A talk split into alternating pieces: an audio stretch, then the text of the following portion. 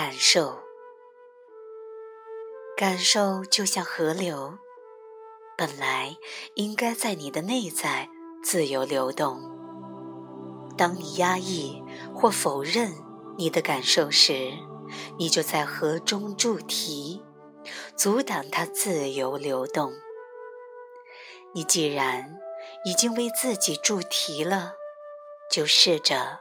不带任何想法去体验这些感受，允许感受在你内在完全的表达，允许感受流过你的内在，允许感受客观的存在你之内。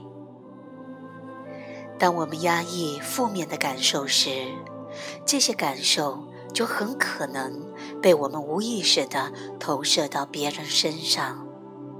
举例来说，假设你是一个喜欢批判的人，当批判的感受在你之内升起时，你不去接受或认可这些感受，因为你不愿意承认自己是个喜欢批判的人，所以你否认批判的存在。因此，你把批判的能量投射到别人身上，在生活中。你就会坚定地相信别人都在批判你，结果你会觉得受伤或生气，但你却不知道这些你正在经历的痛苦其实是自己投射出来的。活在地狱中，就是指活在一个充满你自己负面投射的世界中。有一天，我接到丹尼尔，我的一个学生的来电。他也是一位比较熟的朋友，刚从西班牙旅行回来，感觉自己备受困扰，要求我尽快的为他安排个案。第二天，我们见面了，他跟我说，他感到十分的抑郁，甚至想要自杀。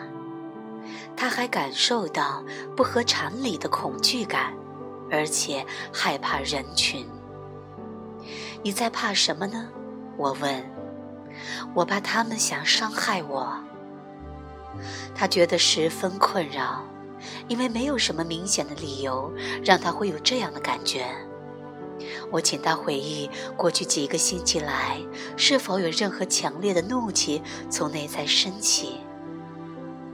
每当有人跟我说他有抑郁感受时，这都是我首先要查证的。他非常认真地在思考我的问题。有一个人让我非常生气，他说：“有一天晚上，我在斯威里的一个派对中，碰到一个很讨厌的醉汉，他的谈话使我大为不悦。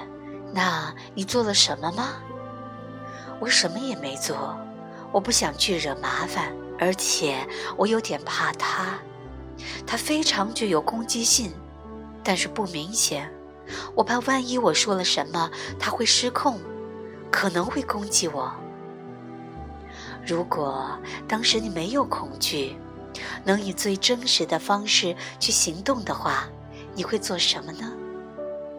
答案从他那里爆发出来。我会拿起一把尖刀，直接插进那混蛋的喉咙。当你的回答的力度让我吓了一大跳。它充满了暴力，非常恶毒，却是真实的，强而有力，也十分吓人。哇哦！我真的十分异讶地说：“这就是从你遇见那个醉汉起。”一直在你内在压抑的东西，由于你没有去表达出来，它就转向内在。这种程度的暴力压抑在你的内在，是会毒化你的。但是如果当时爆发出那么强烈的愤怒，我可能会因为谋杀罪而入狱的。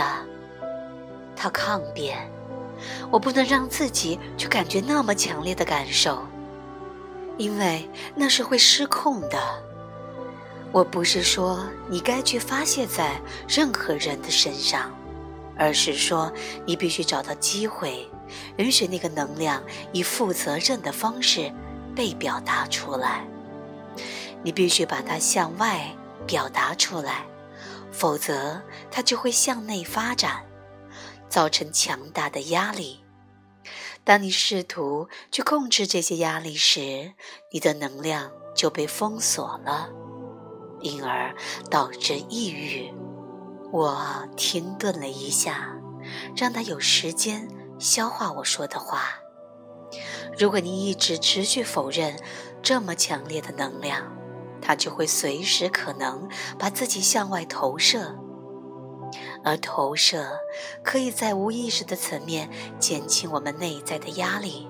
这正是你的写照，在你之内压抑的暴怒和愤怒的暴力能量会投射到别人身上，于是，在不知情的情况下，你经历到来自外在的暴力和杀戮的欲望。结果就会使你变得多疑妄想。我能做什么呢？他问。你必须承认你暴力的天性，你是暴力的，你是个杀手。如果有任何人伤害或侵犯你的空间，你就想宰了他们，不带任何评判的去拥抱他、接纳他、坦白他和表达他。这就是解脱的方式。一旦你承认了在你之内的暴力能量，你就不会再将它投射到外面。当你全然的、负责任的把它表达出来，你就会从抑郁当中走出来。他离开的时候，觉得如释重负。几天之后，我们一起共进午餐。他开玩笑地告诉我，他是一个暴力的男人，我得小心不要伤害到他的感受，否则他可能会杀了我。我们大笑，并且一起愉快地享受午餐。